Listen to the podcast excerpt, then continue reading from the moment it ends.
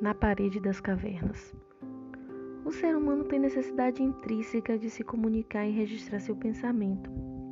O homem das cavernas que nos diga como era difícil transmitir conhecimento sem um sistema de linguagem compreensível. Mas dentro de uma multidão sempre vai existir alguns que se esforçam em deixar registrado seu pensamento, conhecimento e legado para a humanidade. Bendito os que usavam as paredes das cavernas para gravar as possibilidades, o conhecimento, pensamento e, quem sabe, até promover diálogo.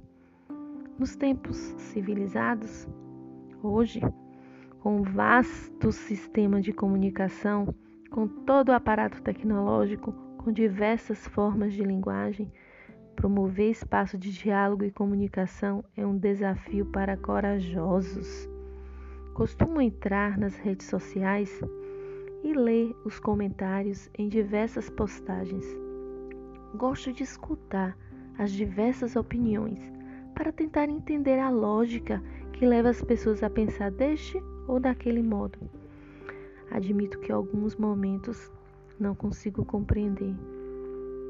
Com a inversão de valores, a intolerância, o ódio e as mentiras têm conduzido a lógica de muitas pessoas. Quando criança, escutei por diversas vezes, infinitas vezes, professores, familiares e até na igreja falar da importância de comunicar a verdade. Dizia que a mentira tem pernas curtas. Hoje é desconcertante ver que a mentira ganhou superpoderes.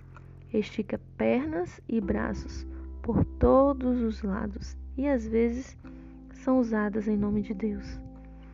Vivemos em uma crise de valores e princípios onde o certo virou errado e o errado virou certo. A desinformação, o combate à ciência, a filosofia e a falta de abertura ao diálogo é de apavorar. A sensação é que tornamos, retornamos ao tempo das cavernas. Tentamos nos comunicar com os outros, mas as informações não chegam ou são impedidas pela falta de disposição e capacidade de pensar e refletir sobre os desenhos das paredes e o que comunicam. Quem não conhece a frase célebre de René Descartes? Penso, logo existo. A existência humana é condicionada à capacidade de pensar. Pensamos quando não detemos certezas absolutas, mas quando duvidamos até que as verdades se tornem incontestáveis. Talvez você pergunte: onde fica Deus nesta história? Podemos duvidar da existência de Deus? Eu diria que sim. Duvide, até que suas buscas pelas respostas se apresentem um Deus incontestável. Se continuar duvidando, continue na sua caminhada de busca em uma hora ele se revela a você. Quando olho para Jesus, vejo um comunicador fantástico, que nunca expôs a verdade, nunca impôs a verdade, mas apresenta ao mundo caminhos de escolhas. Pensamento transformador, trouxe ao mundo uma linguagem singular. Jesus divergia do padrão apresentado pelos religiosos e poderosos de sua época, que não admitia a dúvida e o questionamento de verdades dogmáticas. As palavras e ações de Jesus levam à reflexão da condição humana e conduz para a transformação da vida. As pessoas que usavam sua capacidade de pensar e refletir eram impactadas pela graça incontestável de Cristo, pois realizava feitos milagrosos e transcendentais. A existência humana é muito mais que racionalidade e matéria.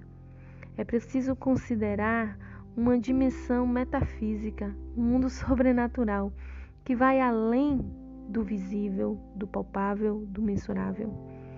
Jesus Deus se fez homem passou neste mundo e morreu na cruz e ressuscitou em um projeto extremamente planejado, desde a fundação do mundo, para comunicar ao mundo o seu amor pela humanidade. Pois bem, esta é mais uma das minhas conversas com meus botões e tenho dito para eles que nos últimos dias tenho tido necessidade de escrever nas paredes das cavernas para comunicar, refletir e dizer que, mesmo que o momento que estamos vivendo seja de trevas, existe luz e esperança na cruz.